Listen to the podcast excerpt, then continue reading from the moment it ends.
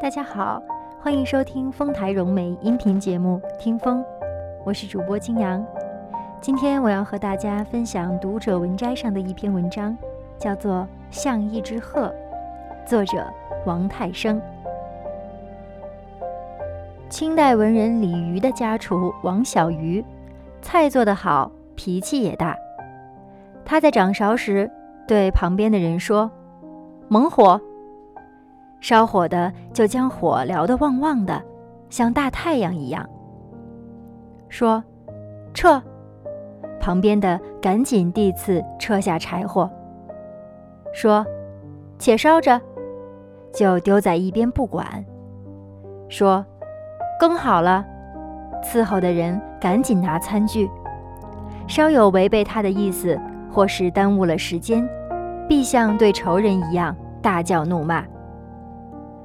王小鱼做菜很抓狂，他站在灶台旁，全神贯注，两只眼睛瞪得老大，只盯锅中，屏声静气，除了挥动铲勺的叮当碰撞，静得听不到其他声音。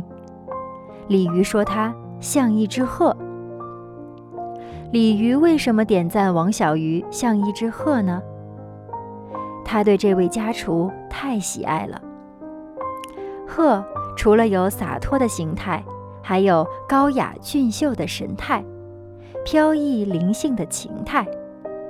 王小鱼做菜有个性，就像唱歌的有夸张的举止表情，厨师有厨师手舞足蹈的肢体语言。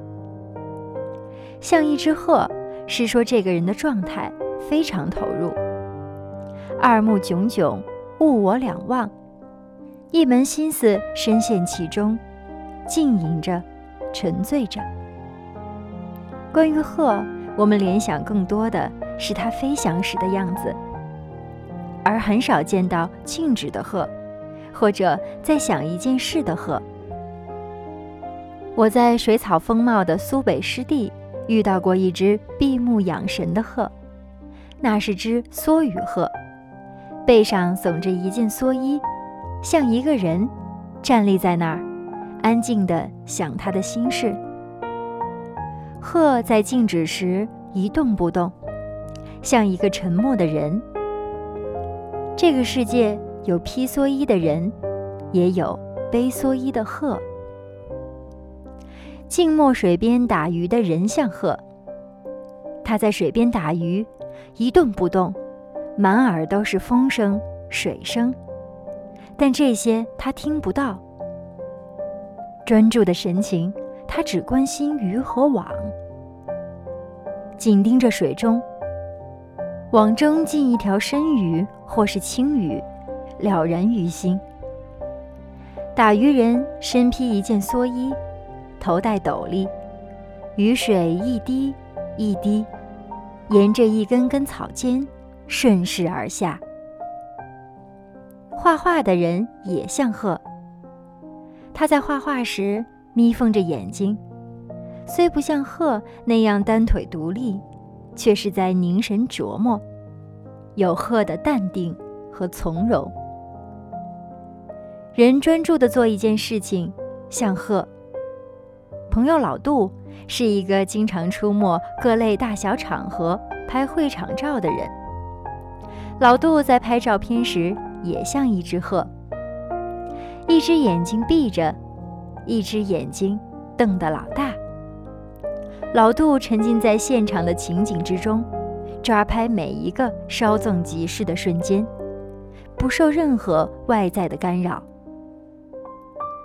而有意思的是，像鹤的人，看别人也像鹤。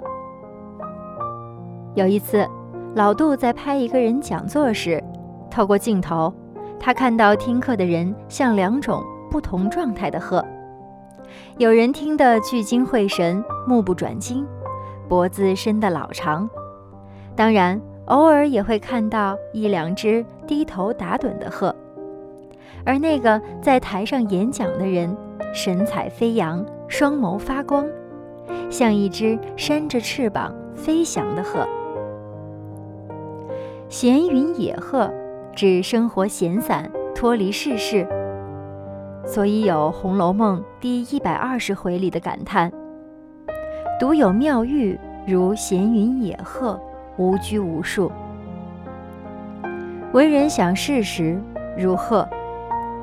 汪曾祺的儿子汪朗回忆父亲晚年：一个人双手捧一杯茶，坐在沙发上，一言不发，静静的想事。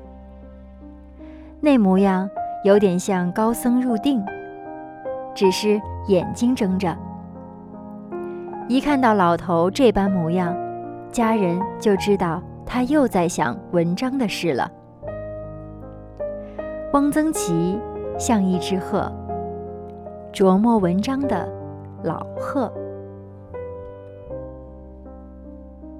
您刚才收听到的是丰台融媒音频节目《听风》。感谢您的陪伴，我们下期再会。